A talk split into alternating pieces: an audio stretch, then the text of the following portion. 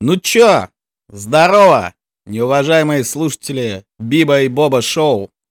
Здесь мы будем каждую неделю разбирать киношки, которые нам нравятся, и нам абсолютно похуй до пизды на ваше мнение. Но слушать вы это обязаны. Ну что, Биба, Ну что, Боба, сегодня среда? среда, Опять? всегда нескончаемая пытка. Ну что, я открываю свое пивко. И я? Я сегодня на нашем подкасте не курю, а ты? А я закуриваю сигаретку. Вот. И хочу отметить, что у нас сегодня с тобой нетрадиционный подкаст. Про Пла- пидоров? Нет, в плане того, что мы с тобой сегодня оба в кепочках. О, да, осень наступила. Да. И, Голова мерзнет. и хочу отметить, что осень в Москве наступила как-то внезапно и как-то стало очень холодно и ветрено. Но у нас теперь погода меняется четко по календарю. 30 сентября 25, 1 октября 15, 14. Понеслось. Вот, я пока до тебя ехал из дома, я даже, если честно сказать, подзамерз. Я курточку надел теплую. А я наконец-то сменил шорты на джинсы. Ура! Осень. Вот, ну что, ну что, начнем подкаст? Да? Ну и как всегда по традиции, давай поговорим о том, что у кого случилось за прошедшую неделю, со среды по среду. Поболтаем немного с тобой. К новостям. К новостям. Ну что, раз сегодняшний подкаст ознаменовает тот фильм, который выбрал я, Да. то я, в принципе, с новостей и начну. Бамби. Так, что у меня по новостям бытовым? По бытовым новостям, конечно, очень много дел. Сейчас занимаюсь э, всяк- всяческой покупкой мебели в новую квартиру. Занимаюсь всякими не очень приятными мне штуками, воюю там с ЖКХ. Как говорится, дали отопление наконец-то. Я теперь не мерзну во время сна. У меня еще не дали. Вот, видишь как, у нас уже в деревне дали. Поэтому всю прошедшую неделю я погрузился, знаешь, в такую небольшую хандру. Потому что, во-первых, на улице пасмурно, делами заниматься неохота. Вообще не Хочется охота. только, не знаю, иногда взять там, э, лечь на диван, И напиться. напиться, накрыться теплым пледиком, вот, э, и вот, и забыться в тягостном сне. Но нам этого не дают, поэтому я, чтобы совсем, можете погрузиться в пучину печали, решил окунуться в пучину просмотра разных фильмов и чтения новых для меня книг. Это правильно. Я- Ну, на- с чего начать? С музыки, с фильмов или с кино? Как ты думаешь?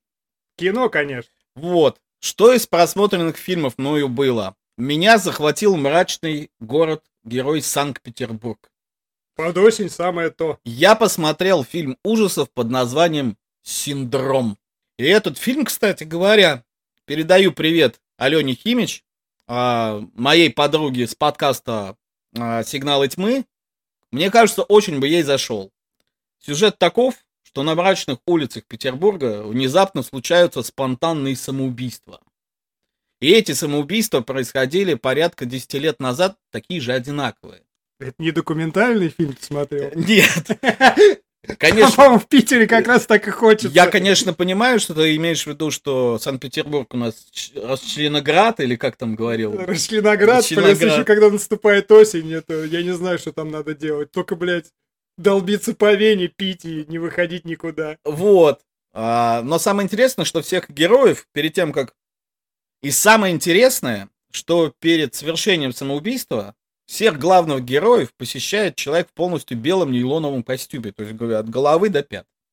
И вообще смотрится это дико мрачно.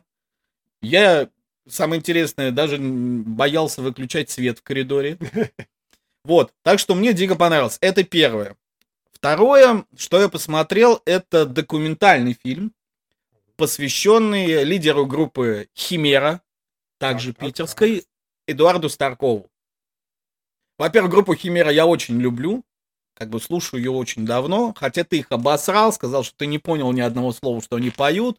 Я даже не помню, что я их слушал. Нет, я тебя включал, ты был немножечко под горячительными напитками и сказал, чтобы я тебе эту группу больше не включал. А, ну это нормально. Вот, потому что ты сказал, что это мрач, хтонь, и вообще хочется выйти в окно повеситься. Кстати- Питер, это вот, Питер, кста- детка. Кстати, ты их сравнил э, тогда с группой Дубовый Гай. Еба. Только которые играют более жестко.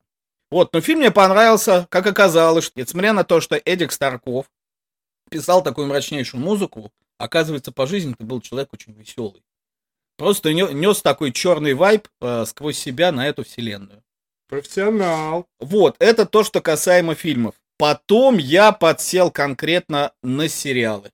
Что сначала сказать, хорошее или плохое?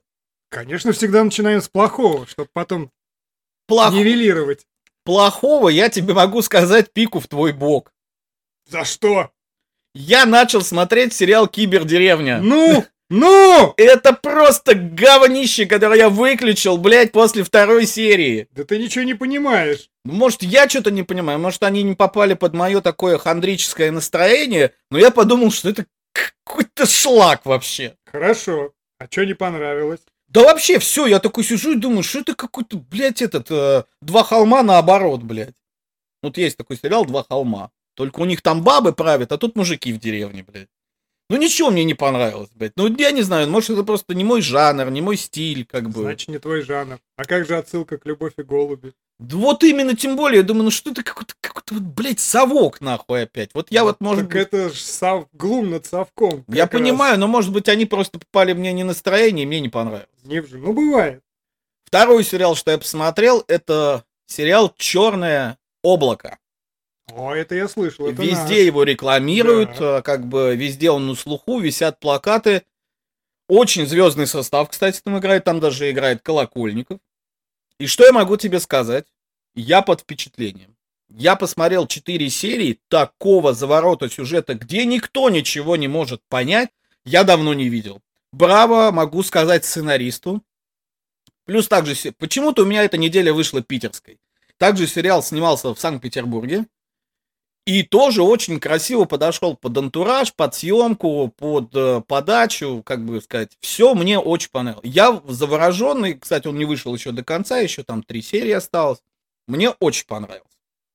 И четвертый сериал, который я посмотрел, и сейчас, вот, кстати, кстати, пока ехал в метро до тебя, продолжаю смотреть. Сериал называется «Лапси». Ёпта! Он тоже наш отечественный. И самое интересное, он далеко не новый. Какого года? От 2018 И подсказал мне его твой любимый кинопоиск. Мой любимый кинопоиск. Потому что когда я сел смотреть э, предлагаемые сериалы, которые топчик типа идут, он мне выпал. Лапси. Ты знаешь, что такое лапси? В переводе вообще. Без понятия. Это с переводе с древней ейейского. Какого? Ейейского. Чей это язык? Ну, как, Егеев? Как, как, нет, Нанайского, блядь. Оставим, нормально.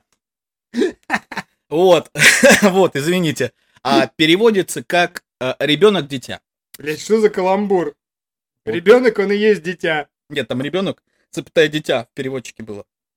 Ребенок, дитя, маленький. Вот, са, вот са, самое интересное, о чем сериал-то вообще? Так. Там группа эпидемиологов отправляется в тьму таракань в Карелию чтобы исследовать новый вид вируса, который там появился. Причем их трое. Один такой только студентик, вышедший из института. Второй опытный э, чувак. И третья барышня, она прям самая мазовая. Она там самая знаменитая, она самая борзая, она самая такая, опа, она, ко мне не подходи, сейчас я тебе скажу, как жить.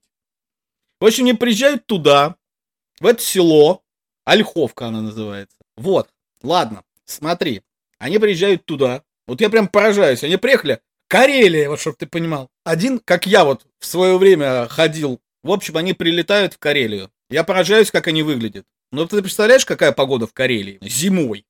Холодно, я думаю. Ну, вот этот главный там вот э, умный чувачок, он прилетает как в пальтишке и в рубашечке и с таким маленьким рюкзачком. Второй, вот этот вот, который студент, он оказался умнее всех. У него такой 10-литровый рюкзак, сам он-то весь упакован, в сапогах, со всей, со всей хурмой. А самое главное, вот это вот барышня там, она приезжает, ну ладно, честь ей отдать, она в парке приезжает. А. Но в джинсах и вот в каких-то коротеньких ботиночках. Видимо, это так персонажи раскрывают. Наверное. Вот. Их там туда типа посылают на три дня. чтобы они просто взяли вот как бы образцы этого вируса и приехали в Москву его изучать. Ну они ж там из себя героев изображают. Ты прикинь, там вот деревня больная, там какой-то трэш и угар, все, все в жару, в поту, все блюют, там срут, а они, слышишь, у них ни перчаток, ни защиты, какие-то, ну просто, знаешь, какие-то сраные маски вот эти, в чем мы в метро ходили в коронавирус. И они там ходят, всех за руку щупаются, всеми здороваются, что-то делают. Я думаю, вы эпидемиологи или как бы кто? Профессионалы. Я сижу, и, э, ну причем они такие борзые, так, дайте мне это, соберите мне тут народ, мы будем вакцинацию делать, все. Я уже начинаю думать, господи, мне стало смешно сначала. Я думаю, ну бред какой-то. Но вот знаешь, вот когда начинаешь смотреть какой-нибудь бред, тебе хочется досмотреть его до конца. Да, знаю это чувство. Вот. И что получается? Что они узнают, что якобы этот данный вирус, он пришел с некого, с некого лепризория, который находится в болотах рядом с этой ольховкой. И что же происходит-то? Барышня сказала, я сказала, мы туда поедем. Зачем? Чтобы помочь взять на изучение этот вирус, чтобы по-любому там спасти людей, хотя вас трое, у вас какой-то... Ладно, они там отжали у глав врача его Мерседес, внедорожник, вот гелик. Короче, едут туда. Конечно, вот сразу я прям чувствую, что сейчас случится что-то. Они на полпути, конечно же, застревают. Но бабу нельзя остановить, если она на что-то уже настроилась. Она говорит, нет, мы пойдем туда пешком по болотам. Они приходят в это болото. Их кусает какая-то неведомая машкара. Двоих. Талантливого эпидемиолога, вот эту бабу студенты не кусают. И они такие, знаешь, самое интересное, ложатся такие а, на мох. Такие прижимаются друг начинают колбасить. Все, я умираю. Подходит этот студент, а студент оказался вообще сам, он, он развел костер, он начал готовить еду, то есть он вообще, чувак классный оказался. Походник, наверное. Может быть. И знаешь, что говорит главный вот этот эпидемиолог? Уходи. Вот знаешь, вот тьма, лес, ночь. Мы, говорим, мы заболели. И феерическая фраза, которая была произнесена, которая чуть с дивана не упала смеха. Что-то пошло не так. Я прям просто до слез сидел и ухахатывался. Это настолько плохо, что уже хорошо. Да. Ладно, они студенты этого посылают за помощью, а сами вдруг внезапно очухиваются в неведомом поселении. Опа, Посел... вот это поворот. Да, поселение которого живет такой своеобра... своеобразное общине и подчиняется некоему существу, духу, или я не знаю как, который называется Лапси. Так. И у них там что, священное дело, чтобы в их поселении было только ровно 46 человек. У них священное число 46. Прям как моя татуха на руке. Да, есть такая у тебя. Вот. И каждый раз, когда кто-то появляется лишний, он должен сразиться с кем-то из племени, кого Лапси назначит. И, в общем, такая там вся эта заваруха идет что они начинают приживаться в этом племени, но у них же какая главная цель? Попасть на большую землю обратно. Ну и там, короче, пока еще столько интриг, я еще не досмотрел, вот когда смотрел, скажу. Но меня что поразило, что началось все так плохо, вот именно реально плохо, а разворачиваться начало очень круто. Так он тупорылый или Нет, нормально? он очень э, мрачно и красиво снят, и во-вторых, там появилась классная сюжетная линия, то есть что люди хотят выбраться домой и понимают, что этих из племени ребят тоже уже не устраивает жить бессмертностью. То есть они там живут бессмертно, там вот этот дух дает им бессмертность. О, вот так даже? Да, они там не стареют вообще никогда, они ничем не болеют. То есть, если ты там уколешь кого-то ножом, порежешь руку, она у тебя затянется через время. А если уйти? А если уйти, ты будешь наказан, либо ты будешь а, превращен как бы сказать, в раба определенного, то есть тебя лишают разума, одевают в робу, и ты уже не человек, а ты раб, и ты должен там подчиняться, делать какую-то работу и так далее, либо тебя просто убивают. Нет, а если сбежать из поселка? А, если ты попробуешь сбежать, а, Лапси тебя найдет и убьет. Сука, хитрый гад. Да. В общем, такая сюжетная линия. Я был очень заворожен, потому что реально снят очень красиво, мрачно и вот прям затягивает. Интересно. Ну а последний, ладно, завершающий. Штрих, что я посмотрел? Я посмотрел Папины дочки новые! О, ну-ну-ну-ну-ну-ну-ну, мне интересно, кстати, что там как. Я решил для себя, блин, ну как бы сериал детства, я Да. его смотрел еще там с мамой, все дела на кухне, во время ужина.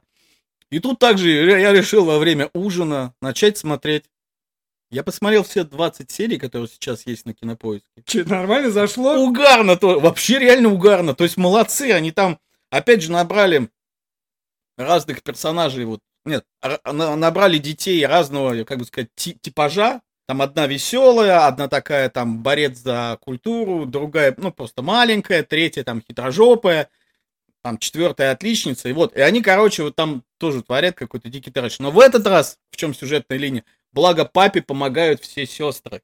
То есть одна там бросила всех и ушла.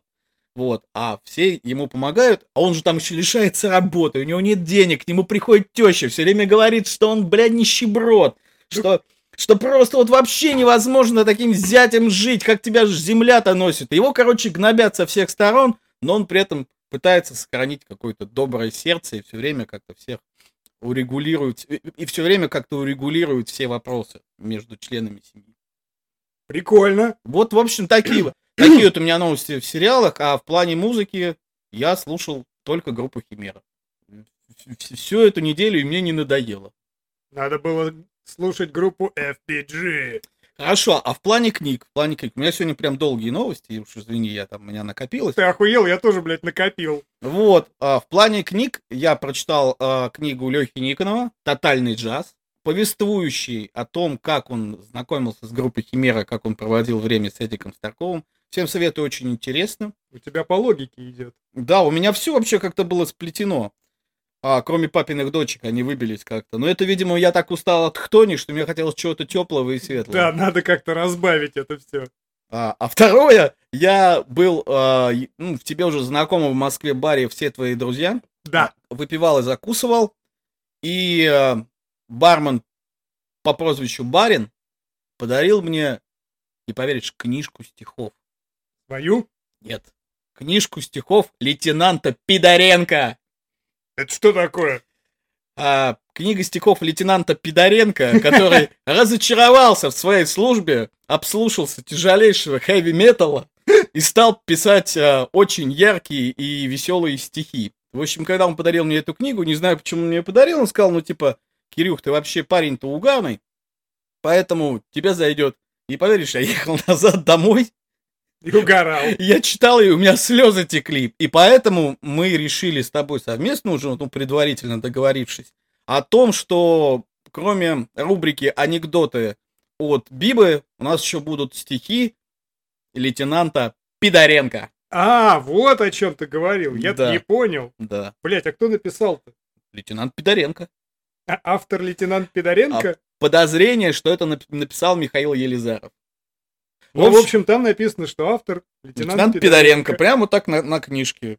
Лейтенант Пидоренко. А, огонь, я считаю, это огонь. Вот. Так что такие вот у меня новости. Уступаю тебе, Биба. Очередь. Давай рассказывай, что у тебя было на этой неделе. Ну, у меня, получается, было не так много. Ну, естественно, первое, что это, вышли дополнительные две серии Кибердеревни. Мне нравится, поэтому похую. Они наконец-то проехались на межпланетной электричке, что угарно. Четвертая серия называется «Как не нужно вести себя в космоплацкарте». Носки чистые одевать. Ну, там всякие приколы, в общем. Там даже отсылка к «Космической Одиссее» 2001 года есть. Ничего себе. Нет, там с отсылками очень хорошо, поэтому я как бы угораю. И сам концепт, и то, как это все показано, мне очень нравится. Так что две новых серии, третья и четвертая, уже вышли на кинопоиске. Я посмотрел. Дальше. Кинопоиск меня заебал мозг этим ебаным фильмом, блядь, круче некуда. Я не слышал. У них на главной странице реклама уже давно висит, что вот, смотрите, круче некуда.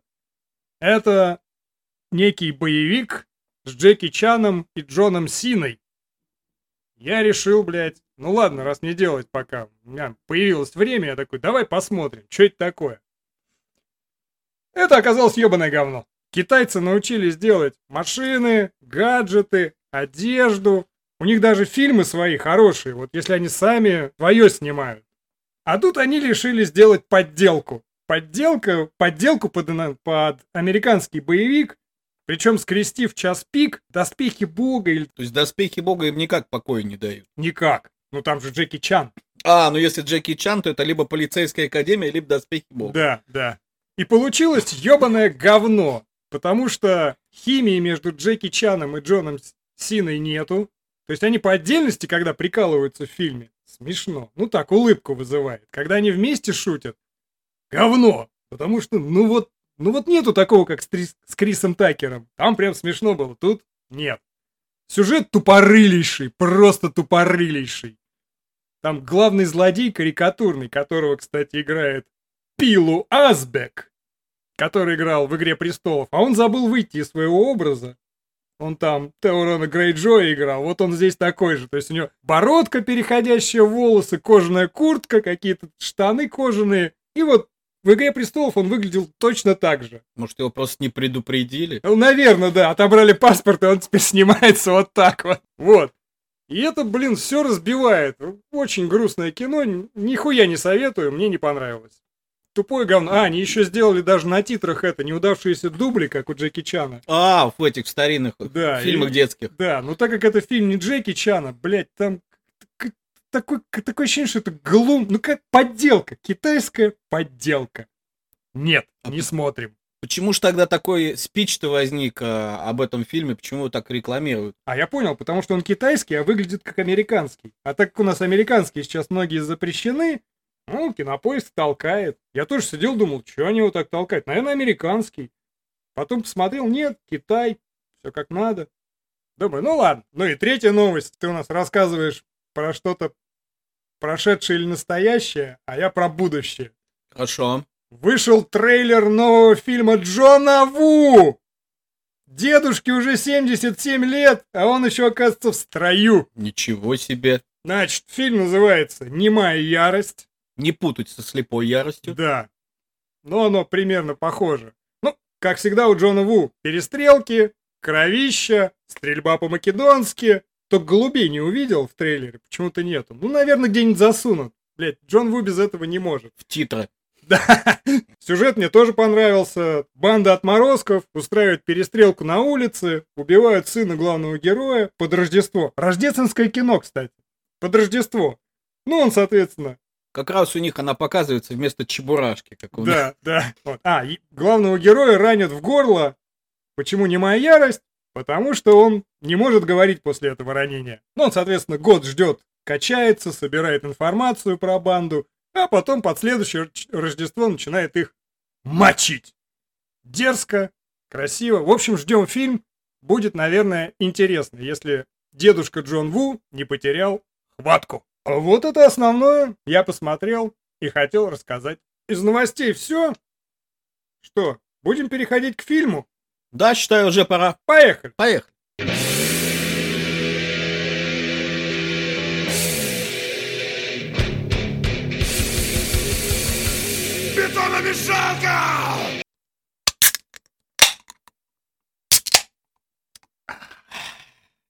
Неуважаемые, воображаемые слушатели, хотим от лица нашего подкаста сказать, что алкоголь это, конечно, плохо, но на нашем подкасте принято выпивать пивко, расслабляться и отдыхать. Поэтому присоединяйтесь к нам, пейте с нами, пейте без нас, но не смейте пить больше нас.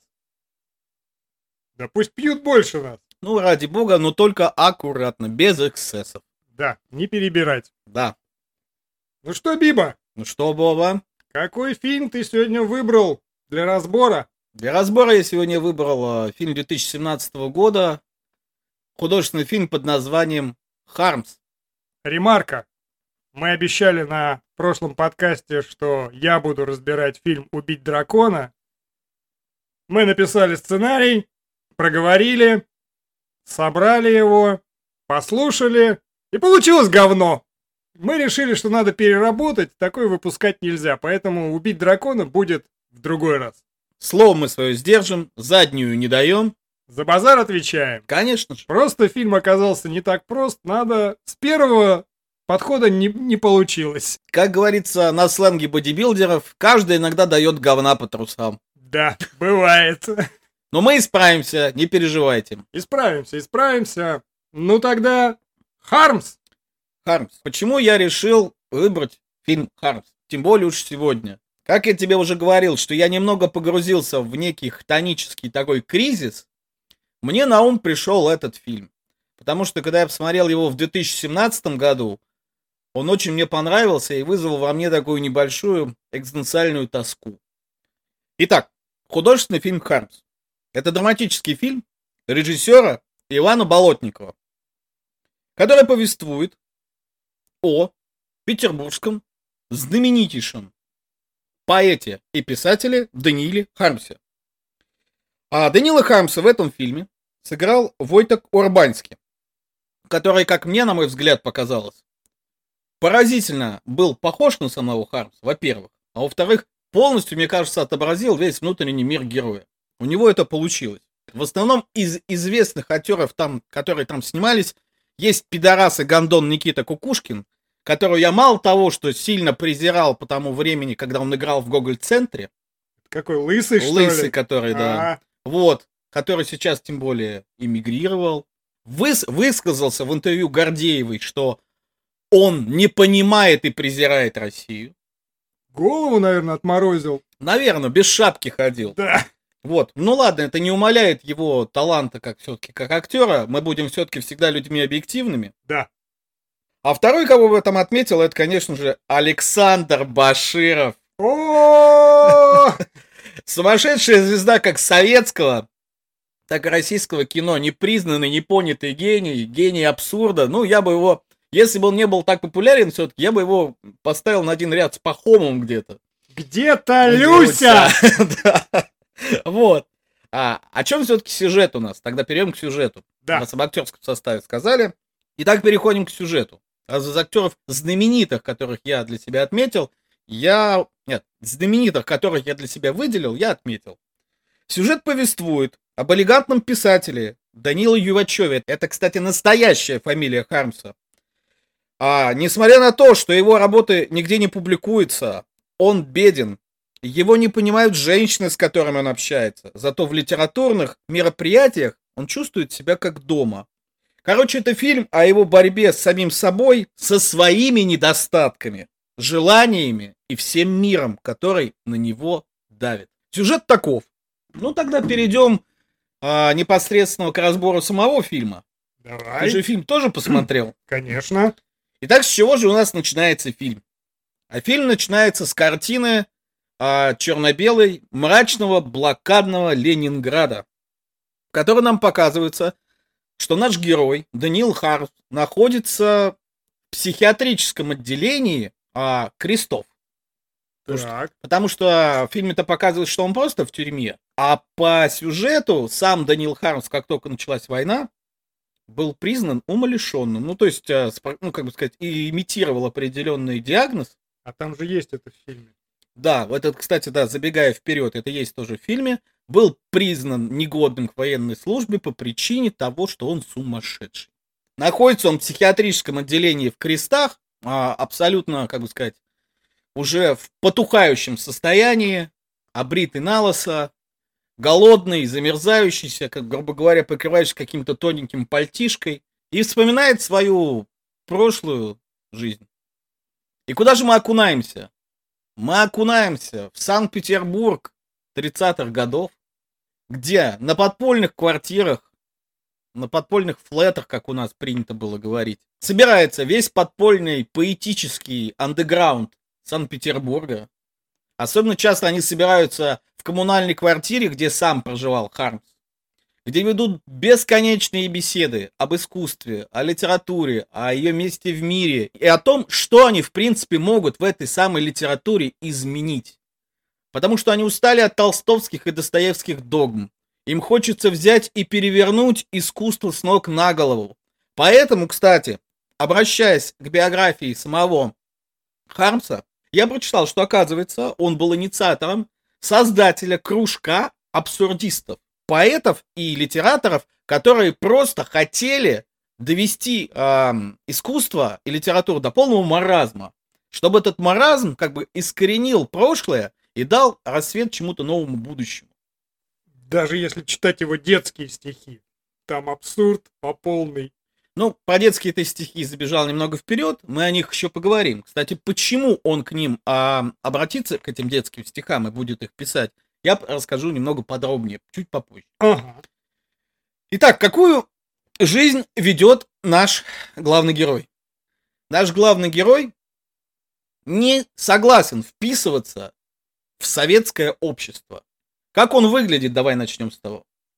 Он одевается как английский франт, у него рубашка, у него жилетка, пиджак, кепи модные. Кстати, вот отметить, у него всегда гольфы на манер британцев. Он всегда с тростью, с трубкой. И несмотря на то, что это совершенно никак не вписывается в ту картину мира, в которой он живет, а в моем понимании, вот мы с тобой всегда говорим о людях, которые стремятся к свободе, он создает собственный фантасмагорический мир, в который сам провозгласил себя гением и королем, и из которого выходить не хочет. Хотя, если ты помнишь, вспоминая, он же выходит из подъезда, и у него сосед все время «отдай трешку, отдай трешку, отдай трешку», Да. а он от него что делает? Бегает. Бегает, потому что денег у него нет. И вследствие того, что его нигде не печатают, что он делает? Он думает, господи, а все мои стихи считаются и рассказы, ну, как бы сказать, настолько стебанутыми, что ни один, ну, как бы сказать, поэтический журнал не хочет их печатать.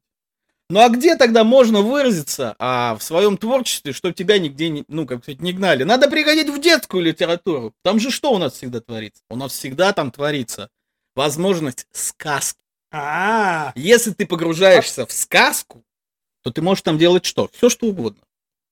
там абсурд Абсурд, но при этом тебя никто не может за него осудить. для, для детей. А дети любят абсурд.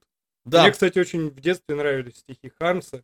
И своим детям читаю. потому что, несмотря на то, что они абсурдистские, они очень прикольные и заставляют твою фантазию работать. Да, посмотреть на мир иначе. Это говорит о том, что Хармс, как я уж хотел уже, до- как я уже до этого говорил, погруженный в свой фантасмагорический мир, воплощает его там. Раз ему нельзя об этом писать во взрослых произведениях, то он будет это писать в детских. И у него это очень хорошо получается. Но и там появляются новые редактора, чинуши, а, люди, которым это все непонятно и интересно, этот юмор. И также начинают Гнобить. гнобить, отказывать. И в каком же положении оказывается наш главный герой? Печальном. Полной, тотальной Жопе. и бедности. Он же живет все-таки в квартире с огромным количеством очень странных людей. Это точно. Во-первых, он живет э, в соседней комнате рядом со своим отцом, а в других двух комнатах живут какие-то полусумасшедшие люди, которых, кстати, играет Баширов, его сосед, А, кстати, с его женой. ты не обратил внимания, На что? что я так и не понял, это специально так снято или я не понял. Там, когда Баширов смотрит в окно, часто, такое ощущение, что он живет в квартире напротив. А оказывается, что он живет вместе с Хармсом. А оказывается, что он его сосед. Да. А это, кстати, была визуализация того, что когда Хармс с утра, принявший ванну, который надел красивый халат с росписью на спине, выглядывает в свое большое петербургское окно. И что он видит там? В одном окне Пашаров Вот. со, со своей какой-то подругой, которую все время за кем-то подсматривают и кого-то обсуждают. В другом окне бабка с биноклем, Да. в третьем балерина. Мне нравится этот момент, что бабка смотрит, смотрит, смотрит, потом бац, перегибается и падает вниз в окно. А нехрена. А нехрена. Потом, кстати, ее подвиг в кавычках повторит Башаров, но он при этом встанет, потом выживет и пойдет, как нехуй делать, блядь. Да он как какой-то юродивый. Неубиваемый Да, Супермен. ему можно. И какая ситуация? Получается, что Хармс постоянно выпивает, закусывает. Но, кстати, почему-то странно для литератора не, вод- не водятся никакие-то драки, он такой все время внутренне погруженный в себя философ. А он наблюдает. И- Он же, ты видел, он там, когда они в кучу сваливаются в Мгм. квартире, он же не, туда не идет. Он просто сидит и наблюдает. Он просто наблюдает. Итак, как нам можно правильно характеризовать главного героя? На Что? твой взгляд. Мне показалось, что он мало того, что наблюдатель, там фильм еще снят так, что он живет вокруг своих героев же. Например. Например, там есть гражданин Кузнецов, на которого падает кирпич, и он там появляется регулярно. А это все происходит в моменты, когда, соответственно, они куда? В кабак идут, или он куда-то идет. То есть его окружают вот его же персонажи. Там бабушки на лестнице, которые говорят, что не покупай. Курицу с зубами. Да, потому что это уже не птица. И вот он в полувыдуманном мире находится. Живет он, понятно, в реальном. Но на эту реальность накладываются его же персонажи. А по поводу реальности-то, реальность-то вообще Хармс устраивает? Да как-то он, он за ней наблюдает и хочет ее вывернуть наизнанку. Поэтому туда добавляются персонажи. Ну, кстати, если а, обращаться к персонажу его отца, вот у него же, помнишь, а, был такой диалог, когда он позвал его к себе в комнату и сказал, Даня, ты постоянно хочешь полностью дискредитировать и абсурдировать мир. Да. И поэтому ты беден, от тебя ушла жена, и ты никому не нужен. Да. И пока ты будешь Хармс, тебя будут преследовать неудачи, беды и горе. Я, кстати, не понял, к чему это.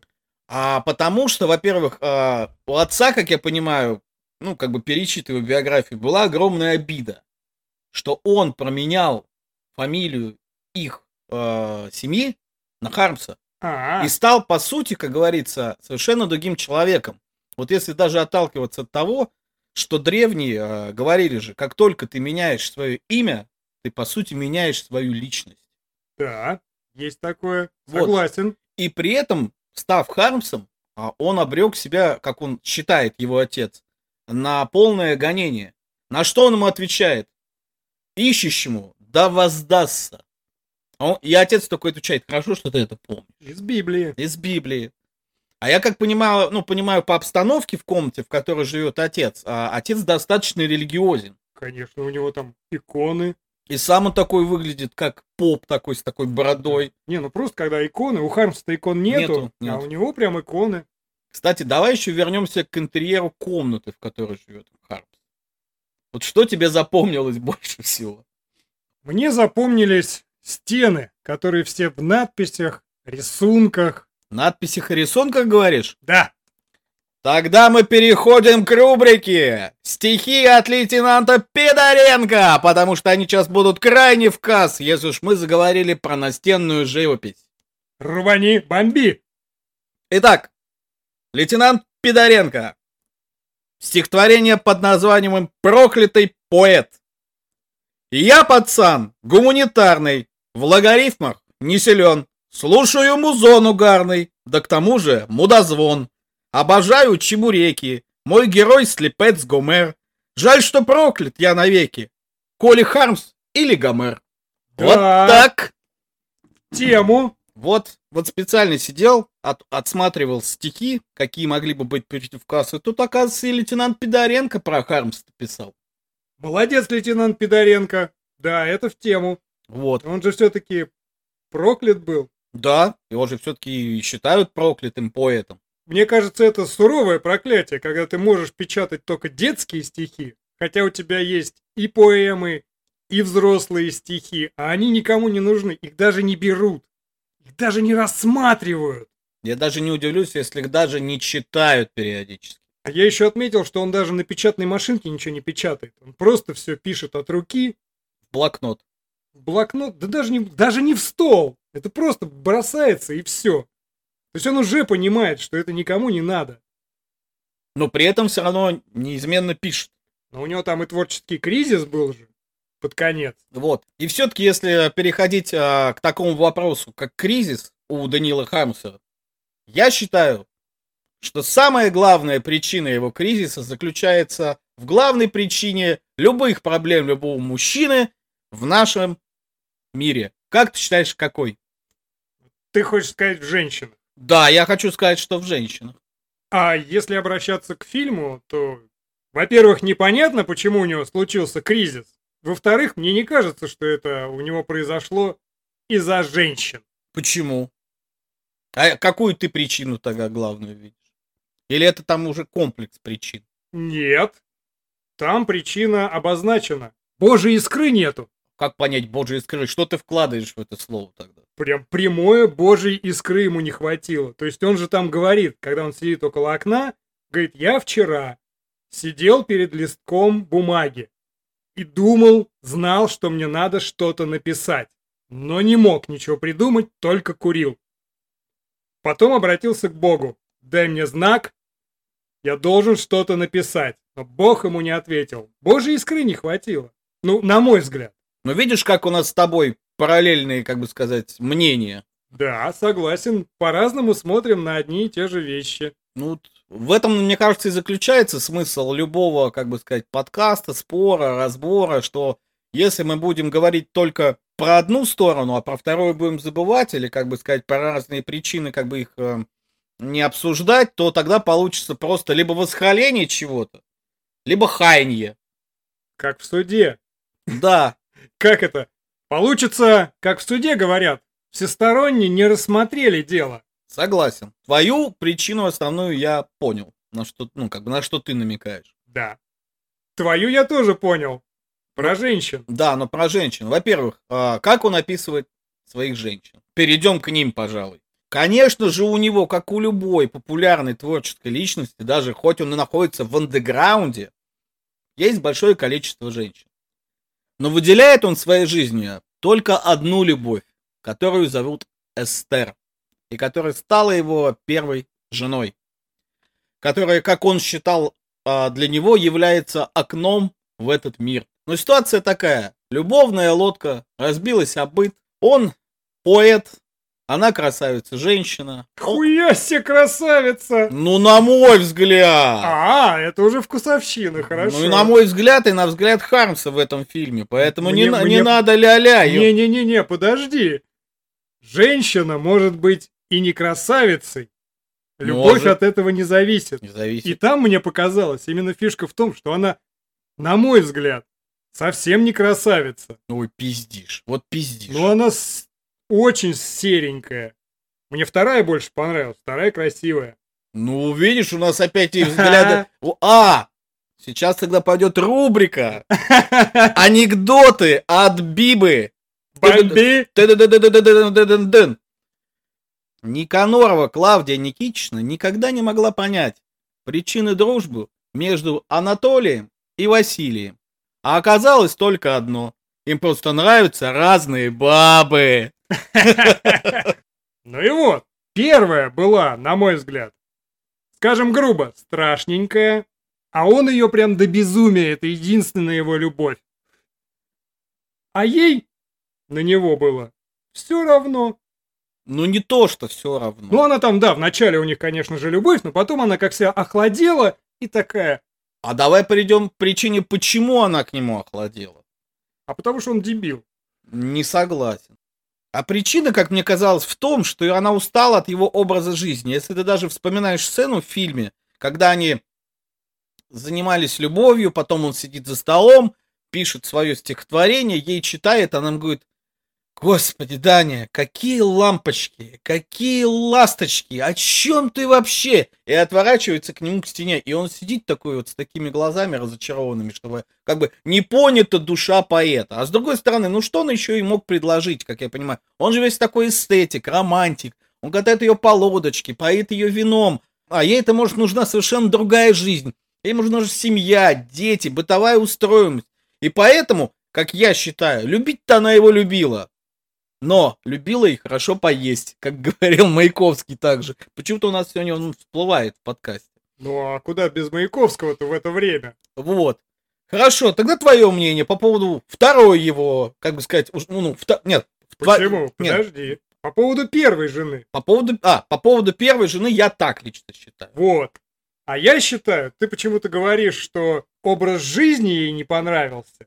И бытовая неустроенность. А мне кажется, что как раз вот это вот, что ты сказал, про то, когда он после соития пишет стихотворение, читает ей, она говорит, какие лампочки, какие ласточки, и отворачивается. Это не про образ жизни, а про то, что, блядь, какую хуйню ты пишешь. Но это мое мнение. То есть она его не поняла как художника, и поэтому, как писателя. И поэтому, ну, естественно, она была наверняка направлена, да, на бытовую какую-то устроенность, чтобы все было хорошо. На семейную жизнь. На семейную жизнь, но плюс к этому Ну, она... са- да, на семейную жизнь в самом ну, обыкновенном ее понимании, в обывательском. Да, но основное, это то, что она не поняла его как творца. М, Мне показалось так. Какие-то у тебя свои козыря тогда, я не Да. буду спорить. В этом есть доля истины. А вторая как раз, Давай-ка, давай-ка мы вспомним, как он, с ней, как, он, как он с ней познакомился, расскажи мне, со своей, со своей второй женой. я не понял, кому он пришел, какой-то подруге пришел. Ну, к любовнице какой-то. а, к любовнице пришел, а там она. А любовница, а, любовницы нет. а любовница это сестра ее. Да, это сестра ее. Пришел, любовницы нет, а так как он человек простой, он, правда, говорил, что он там стеснительный, но когда только подворачивается, сразу оп, и схватил. Он предложил ей поехать с ним, покататься опять на лодочке, попить винца. Рыбку половить. Да, рыбку, ну там у него сачок, что поймаешь, то и поймаешь. Ну, прикол. Да, такая фишка. Вот, а она там, она сразу включилась. Мне понравилось, что она сразу включилась. Переехала к нему жить. Не-не, она просто, Нет. вот когда вот они поехали, она сразу включилась. Она вино ему подливает, бутербродики делает, какой-то херней с ним вместе занимается. Прекрасная мадам. То есть, видно, конечно, он улыбается, светится да, да, такая она вся. такая, она молодая, во-первых. Она, во-первых, молодая, что располагает к себе сразу. Веселая, тему ловит, на одной волне. Прекрасная женщина. И он сразу, конечно же, повелся. Вот ты сказал молодая, а это потому, что у тебя типаж такой, видимо. Вот, вот, вот ты любишь вот помоложе. Че- Чем моложе, тем лучше. Возможно, Ты не любишь женщин сочных за 30. возможно. Но я с Харпсон согласен. Вот он нацепился за вторую. Молодец. Ах ты, набоковское создание. Я не настолько молодых люблю. Ну ладно, это я уж шучу, это так, ремарка, а то мы тут как бы, может, загрузили вас этими рассказами. Ладно, хорошо, дальше что? Ну, а потом же следующее, когда вот у них проходит этот розовый период, когда они там покрасили печь, Угорали, веселились. Да, угорали, веселились, все. А дальше сразу переход резкий. То есть он куда-то собирается, она прибегает, говорит, а куда ты пошел? Да не говори мне никогда, не, не спрашивай меня, куда пошел! И хлопает дверью. Нет, а дальше, а дальше она у него доебывает до конца. А когда ты вернешься? А кто она? То есть ему сразу становится душно И он просто. такой, да отстань от меня, я не спрашивай, Да. куда я иду, куда я приду, все, и бф, дверью. Но от нее он так и не ушел. Нет. Они до конца остались. Она его любит, а ему с ней душно. Ну, я не скажу, что он ее тоже не любит. Мне кажется, он испытывает, испытывает к ней тоже очень большую симпатию. Он к ней испытывает просто привязанность. Ну, не скажи. Я вот, вот тут я с тобой поспорю, как, Хорошо. Мне, как мне кажется. Во-первых, визуально тоже его привлекает. Во-вторых, она его понимает как человека. А в-третьих, он все-таки очень, как бы сказать, к ней привязан. Ну, я и так и сказал, что привязанность. Ну, ты прямо это сказал уж Так очень... он ей там изменяет. Причем с ее сестрой. Да. Она его застукивает. А ты знаешь, что это самое, по идее, он это делает, чтобы наглухо все, чтобы она от него ушла навсегда, потому что, ну, когда женщина приходит, а ты тут с ее сестрой Ну, развлекаешься, это вообще... это ниже некуда, это, ниже, все. ниже плинтуса, я бы сказал. А она все равно от него не уходит. Поэтому я считаю все-таки, что он с ней живет из-за того, что он к ней привязан, она как бы... А ей же ничего не скажешь, она же хорошая. Она очень хорошая. Она очень Да хорошая. и симпатичная, что И не симпа- буду Вот, наконец-то. Не, ну я- наконец-то. Я не спорю, что они обе красивые, просто для меня первая такая, она прям какая-то холодная леди вамп, эстетика, все Ну, вот э- это вот. это твой типаж. Ну, а не, мой вс- не типаж- всег- не всегда. А мой типаж второй как раз. Вот. И поэтому как бы прогнать ее, а за что? Ну она же его поддерживает, она там мозги ему сношает, но не сильно. Вот не за что прогонять. Ну, конечно, не за что. Это трагедия уже его второй жены. Но я считаю, что он ее мучает. В Он таком- её В таком мучает? случае он ее мучает. Там же под конец-то она, когда его забирают в тюрьму, Ну да. она берет это кулек с хлебом Мгм. и ищет его по всем тюрьмам. И там же самый момент классный, мне очень понравился. Когда она идет, там дети голодные, она с этим кульком, она хочет отдать ребенку этот кулек хлеба, Она говорит, Данечки это. но да». это да, Данечки, это любовь просто вот Неимоверная. Неимоверная. Показательно. А он ее, ну, вроде как, он просто с ней нормально общается. Хорошо, что он ее не бил. Ну нет, мне кажется, он никого никогда не бил. Ну, это понятно, знаешь, мо- может, вот у таких женщин трагедия как раз в этом, что она может любить мужчину до конца, а мужчина, а, ты меня любишь, мне с тобой душно, ну вот и бегай, а я тут о высоком. Ну, я и сочувствую в этом Вот, случае. это трагедия второй жены. Кстати, хорошо, что в фильме это отражено, мне очень понравилось. А потому что хороший сценарий. Там хороший сценарий, плюс съемки хорошие. Давай все-таки поговорим еще о фильме. Давай. А, итак, разобрали мы то, кто такой на самом деле Даниил Хармс, каким образом в жизни он живет, что его, по сути, терзает. Ну, давай тогда посмотрим на то, когда его судьба на- начинает разворачиваться полностью в пизду. Давай. Давай. Кто начнет? Давай начинай ты. Ты у нас всегда больше за трэш. Мне кажется, что все полетело в пизду, когда у него умер отец. Как-то это его рубануло, и дальше он не восстановился. Потому что после того, как у него умер отец, он пошел со своими новыми стихами в редакцию журнала. Да. Ему там сказали, не, это вообще, это вообще просто не то, что нам надо. Тоже отбрили, денег у него уже нет давно. Ну, только вот Маринка его поддерживает. Все, больше ничего. И главное, что ты замечаешь, что когда он приходит в редакцию давать свои стихи, ну, когда их не принимают, Меня спрашивают, ты кто, Холмс?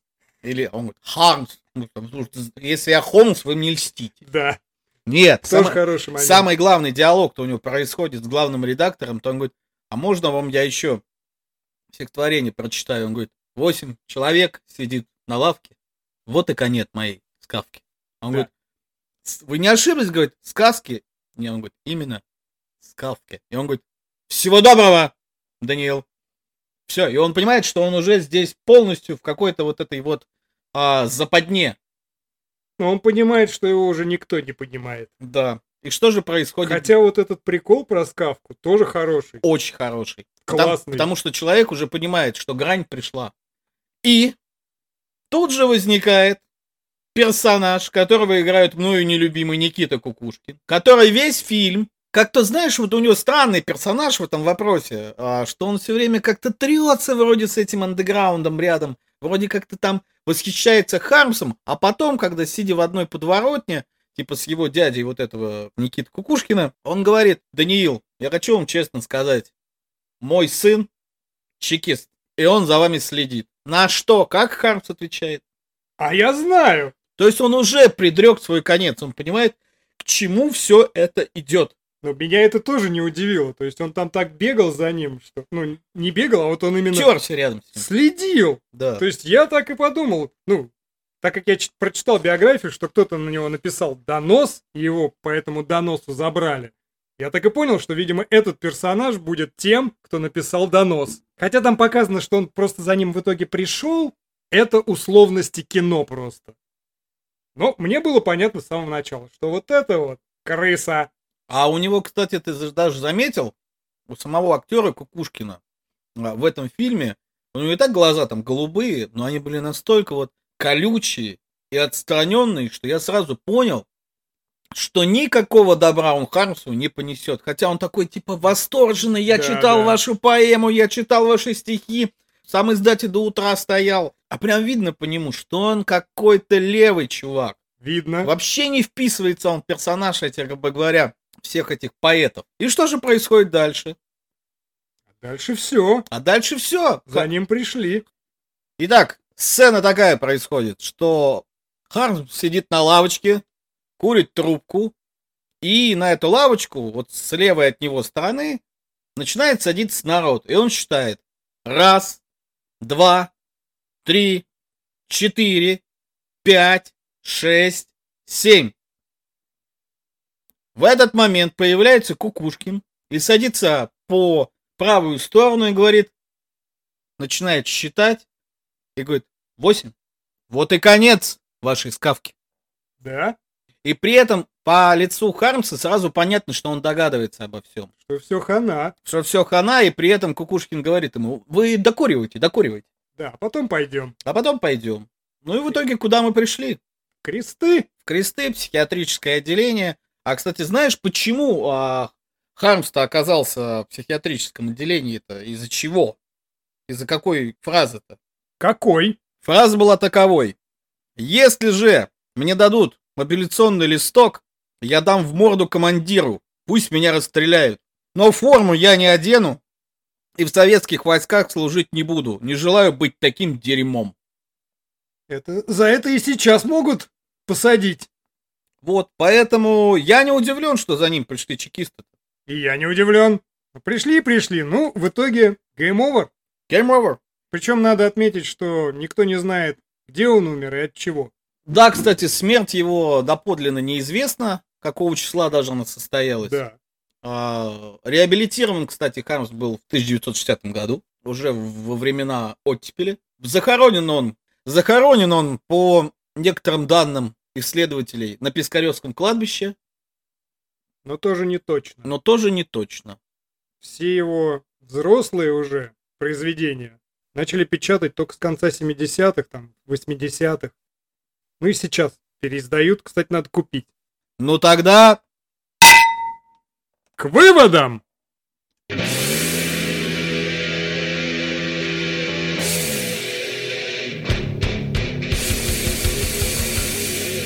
Бетономешалка! Выводы! Биба, Да, Боба. ну как тебе кажется, на твой взгляд, о чем же фильм? Мое мнение об этом фильме... Посмотрел я его, кстати, когда он только вышел в кинотеатрах в 2017 году. И, к моему величайшему сожалению, не получил какого-то либо большого резонанса. Во-первых, потому что, как мне показалось, слишком мало москвичей в целом знакомы с творчеством Хармса. Потому что он все-таки считается писателем и поэтом питерским.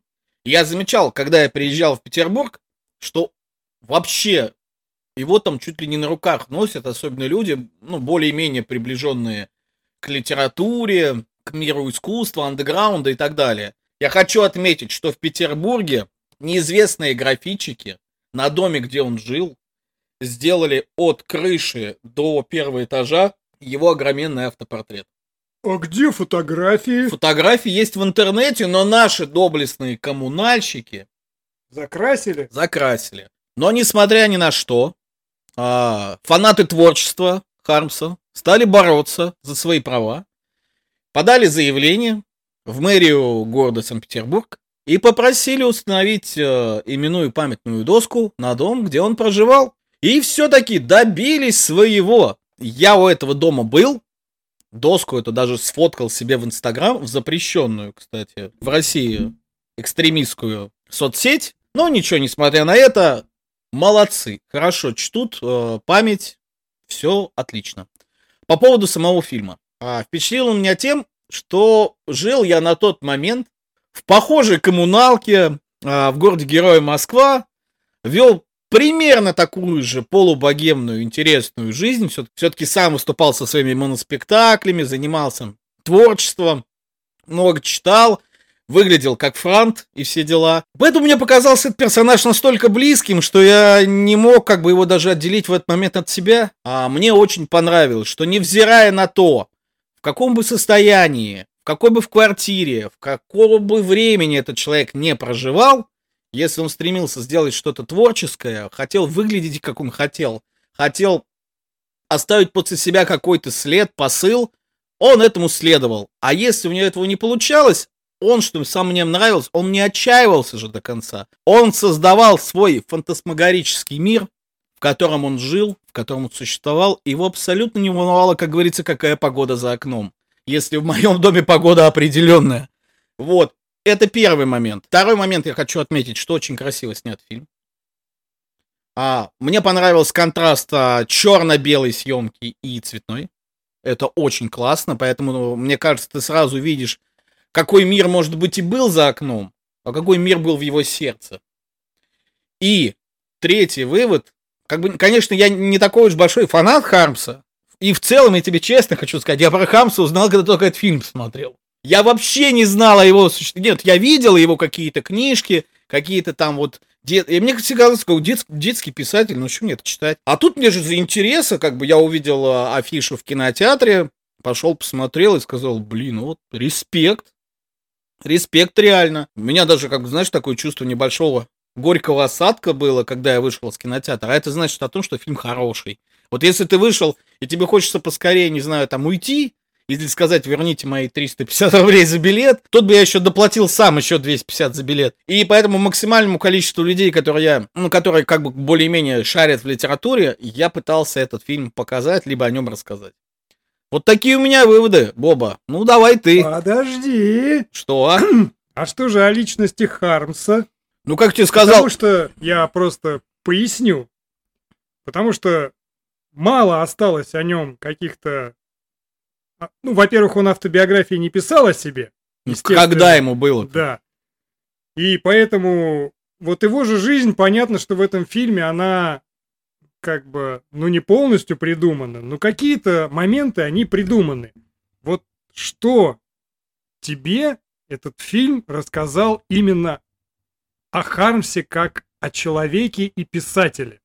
Вот какой вопрос хотел задать. Я тебе выразился бы очень э, коротко.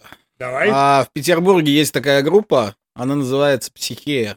У них есть песня под названием «Наблюдатель за наблюдателями». И мне казалось, что Хармс — это наблюдатель за наблюдателями. Ах ты ушел! Молодец, молодец. Ну, твоя очередь. Моя очередь. Значит, мне, во-первых, отмечу, фильм понравился. Я его потому что не смотрел, когда он вышел. Я его посмотрел перед подкастом. Я его до этого пытался посмотреть, но посмотрел 10 минут, и мне показалось, что это как вся антисоветчина и хуета.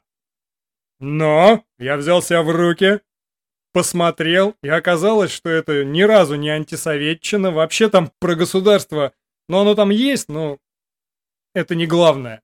В таком случае я хотел бы э, сказать по поводу того, как сам фильм снят.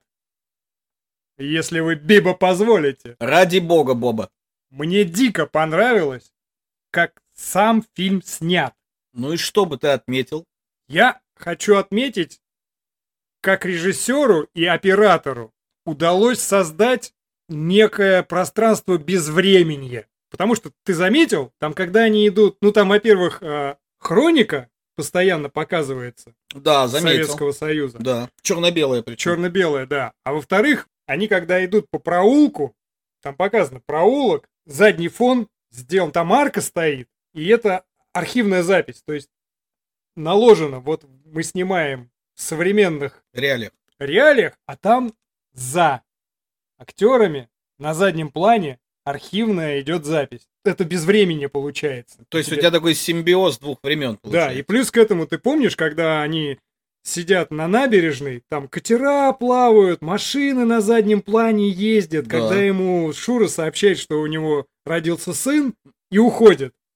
Это же современное уже время. Да, современные. Вот. Ну и концовка, соответственно, самая концовка, когда Хармс идет по набережной, там же уже все, все современно, и там на заднем плане тоже слышно, что я сегодня прочитал офигительного поэта, зовут Хармс, называя, зовут. То есть, получается, фильм сделан так, что Хармс живет во всех временах. То есть он бессмертен. Да, он и там, и там жил, там он жил, а здесь он продолжает Продолжает жить. За счет того, ну, за счет своей литературы своего таланта. Да. И я такого вообще давно не видел. Это очень классно сделано. Вот оператору и режиссеру большой респект, чтобы вот так вот совместить времена, причем не какой-то графикой, а вот просто задний план, там какие-то мелочи. Офигительно сделано. Там крупных планов нету. Там либо средний, либо общий план. Да. И у тебя все время попадает а, в кадр либо часть стены, ну, либо какая-то дверь, либо иш- еще что-то. А когда попадает часть стены, там висят... Например, я, я обратил внимание, висит терка, вот не как сейчас она прямоугольная, ну, чтобы ее можно было ставить, а вот это просто терка одно- односторонняя, которую ты должен держать в руке и тереть на ней. Это вот именно от того, Ну ты к деталям прям при- это, при- они- пригляделся. они меня... Я не приглядывался, они сами лезли мне в глаз, скажем так. То есть кадр построен таким образом, что ты обращаешь внимание невольно именно на эти мелочи. Это очень офигительно. Ну, плюс эти коммуналки. Я, конечно, жил в коммуналке не в Питере, а в Москве. Ой, я тоже пожил. Да. Но я прям чувствовал через экран запах. Вот как это все пахнет. Да, вот эти да. обои. Вот эти высокие потолки. Я прям представил, что там если лечь на кровать, посмотреть на потолок, там где-то в углу будет паутина, которую там ветер полощет. Офигительно сделано. Теперь поговорим о личности Хармса в фильме. Тут главная действительно личность Хармса. Как человека и как творца. Тут даже не как писателя, а как творца. И показали, что Хармс, он же все-таки в Бога верил. И отец у него верил. И он верил. Но у них был конфликт. Но Хармс сказал же, что я, говорит, я на роль Бога не претендую. Мне показалось, что он претендует на роль, чтобы сделать этот мир немножечко лучше и веселее. Несмотря на то, что действительно жизнь у него тяжелая, он понимает, что ни хрена после него не останется. Возможно, там же фишка в том, что показывают, что если бы Яков Семенович Друскин не спас его архивы, то действительно от него бы вообще ничего не осталось, только его детские стихи. А это для него, как для творца, как мне кажется, была бы реальная смерть. Потому что он не только детский писатель. Детский писатель он хороший и прекрасный. Но он еще и писатель взрослый. И несмотря на все это понимание, если бы ему не помог случай, уже после его смерти, он все равно продолжал делать свое дело. Творил. Это прекрасный фильм о Творце, который понимает, что он идет на плаху, и может быть от него ничего не останется, но все равно делает. Прекрасно, очень прекрасно. Идущий на смерть приветствует тебя. Да, И кажется, на вот этой вот именно сильной ноте можно закончить разбор этого великолепного фильма «Хармс». Я всем советую его посмотреть. и я всем советую, даже если вы не любите Хармса, Даже- он снят. Он снят совершенно просто прекрасно. Еще раз отмечу, режиссерская и операторская работа сумасшедшая. Да, даже если вы не имеете никакого отношения к литературе, а, никакой любви к литературе не испытываете, но испытываете любовь к хорошему кино, то вам надо обязательно посмотреть этот фильм. На этом разбор фильма Хармс у нас сегодня закончен. Итак, Боба, Да, Биба? какой же на следующей неделе фильм выбрал ты для разбора на нашем подкасте? Ну, логично, что следующим фильмом будет Довлатов. О, понятно, у нас, короче, пошла литературная стезя. Ну да, как, нельзя выбиваться из графика. Хорошо. Тогда ждите наш подкаст в следующую среду. За то, что убить дракона не вышел, мы всесильно извиняемся. Извиняемся. Он еще обязательно будет, но мы идем вперед. Мы работаем над собой, работаем над звуком. И поэтому нам очень приятно, что если вы нас слушаете все-таки. Но не забывайте, что Биба и Боба всегда вам говорят никогда и никому не рассказывай о Биба и Боба, как в бойцовском клубе. Бойцовский клуб наш. Настольный фильм. Так что всем спасибо, до новых встреч! Услышимся!